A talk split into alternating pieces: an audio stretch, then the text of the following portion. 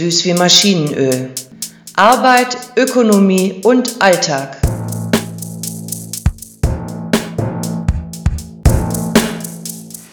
GDL und Bäuerinnen legen Deutschland lahm und dann auch noch Klimakleber. Wenn drei das Gleiche tun, ist es doch nicht dasselbe. Das Streikjahr 2024 begann turbulent. Aufgebrachte Landwirtinnen protestierten gegen die Regierung und blockierten in beeindruckender Zahl Autobahnzubringer und Innenstädte. Lokführer und Bahnangestellte streikten gegen das Bahnmanagement für Arbeitszeitverkürzung bei vollem Lohnausgleich. Klimakleberinnen reduzierten den CO2-Ausstoß und machten den motorisierten Individualverkehr durch Blockaden des Innenstadtverkehrs unattraktiv. Bemerkenswert ist, dass hier drei Bewegungen konzertiert vorgingen, um ihre Wirkungskraft zu steigern. Genauer gesagt hängten sich Landwirte und Klimakleberinnen an den GDL-Streik. Doch nicht nur die Öffentlichkeit, auch Gerichte und Vollstreckungsorgane bewerteten hier ähnliche Methoden höchst verschieden, den Verkehr zum Stillstand zu bringen. Die einen werden mit Verständnis fast überschüttet, ja geradezu verhätschelt, die anderen sollen gerichtlich verboten werden und die dritten in den Knast. Ein wiederkehrendes Versatzstück in der Anti-Streik-Polemik gegen Lokführerinnen und Pilotinnen war bis zum 7. Oktober 2023 neben Partikularinteressen und Besitzstandswahrung das Motiv der Geiselnahme. Wenn eine vergleichsweise kleine Berufsgruppe ihren hohen Organisierungsgrad und ihre zentrale Stellung in der Industrie ausspielt, sei das nicht nur unfair und unverhältnismäßig, sondern offenbar auch höchstgradig kriminell und skrupellos, so die Logik des Geiselnahme-Narrativs. In einem weitergehenden Schritt sollte der Staat diesem Terror doch bitte wahlweise über Gerichte, Gesetze und Polizei von der Allgemeinheit abwenden. Nach dem Überfall der Hamas auf israelische Siedlungen, der Ermordung von über 1000 Zivilistinnen und der Geiselnahme von 240 Menschen, der nachfolgenden Tötung von fast 30.000 Palästinenserinnen durch die israelische Armee, dürfte das Wortbild der Geiselnahme für die Ausübung des Grundrechts auf Arbeitsniederlegung mindestens als geschmacklos gelten. Nicht alle haben den Schuss gehört. Der Hamburger Wirtschaftsprofessor Dirk Meyer durfte noch im Januar 2024 in Springers Welt den GDL-Streik so kommentieren. Es ist eine Geiselhaft im übertragenen Sinne.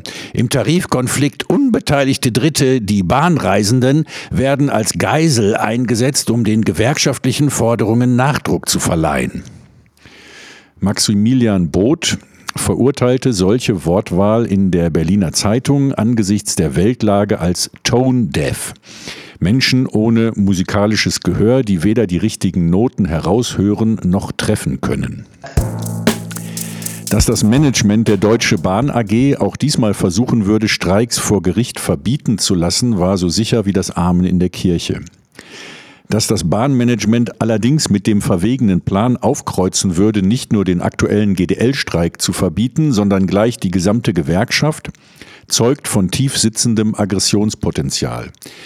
Die GDL hätte ihr Streikrecht verwirkt, da sie neuerdings auch als Arbeitgeberin auftrete und somit nicht gegnerfrei sei.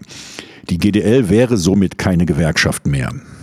Aus der GDL heraus und auf Initiative von führenden GDL-Gewerkschaftern hat sich im Juni 2023 nämlich eine Genossenschaft gegründet. Die Fairtrain EG will der Deutsche Bahn AG Lokführer entziehen, um sie zu besseren Konditionen und guten GDL-Tarifen zu verleihen. GDL-Chef Klaus Wieselski fand damals starke Worte zur DB als einer Arbeitgeberin, die Lokführer durch Tricksereien mit dem Tarifeinheitsgesetz einen Tarifvertrag verweigert. Wir wollen diesen Sumpf austrocknen, sagte Wieselski damals. Grundlage der geplanten GDL-Zerschlagung ist ein Gutachten des Kölner Juristen Professor Clemens Höpfner. Der Ziehsohn des Arbeitgeberjuristen Bernd Rüters baut damit seine Nebentätigkeit als Gefälligkeitsgutachter aus. Im Januar 2018 wollte Höpfner bereits einen Streik der IG Metall, ebenfalls für Arbeitszeitverkürzung, als illegal erkannt haben. Gesamtmetallsprecher Oliver Zander verstieg sich auf Grundlage des Höpfner, Höpfner-Gutachtens zu der Behauptung, das Streikziel der IG Metall sei ungerecht, diskriminierend und rechtswidrig. Was für ein Bullshit.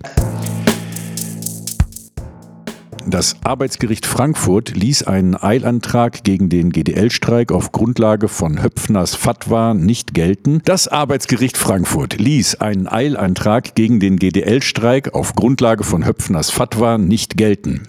Was nicht heißt, dass es der GDL im Hauptverfahren nicht doch an den Kragen geht. Das ist sehr umständlich formuliert. Das heißt, zwar wurde der Eilantrag nicht äh, durchgewunken, trotzdem kann es der GDL im Hauptverfahren an den Kragen gehen.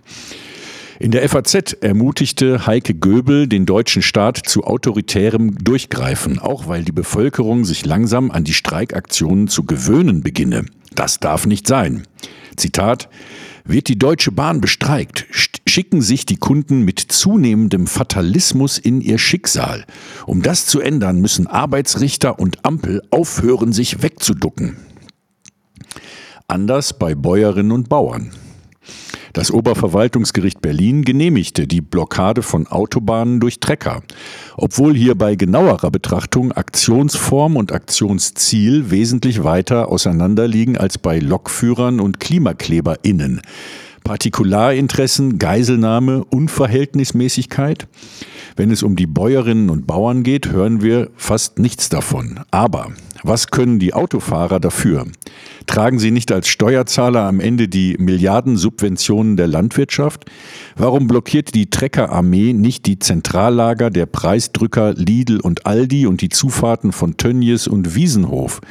Wo soll die Fixierung der bisherigen Aktionen auf die Regierung und die Grünen hinführen? Und die Kleberinnen? Immerhin kürte eine Jury der Uni Marburg Klimaterroristen zum Unwort des Jahres 2022. Davon unbeeindruckt stufte das Münchner Landgericht die letzte Generation als kriminelle Vereinigung ein. Die Berliner Innensenatorin will fünf Tage richterliche angeordnete Vorbeugehaft für Klimakleberinnen durchsetzen. Trotz aller Unterschiede bleibt, das Arbeitskampfentwicklungsland Deutschland hat einen erstaunlichen Schritt nach vorn gemacht, hin zu einer international konkurrenzfähigen Streik- und Straßenprotestkultur. Dass sich in die Bauernproteste verstärkt Rechte und Rechtsextreme gemischt haben, die von Maidan, Marsch auf Rom, Sturm des Kapitols geträumt haben, müssen wir unbedingt als Herausforderung annehmen. Diese Kräfte gilt es zu isolieren und vom Acker zu jagen.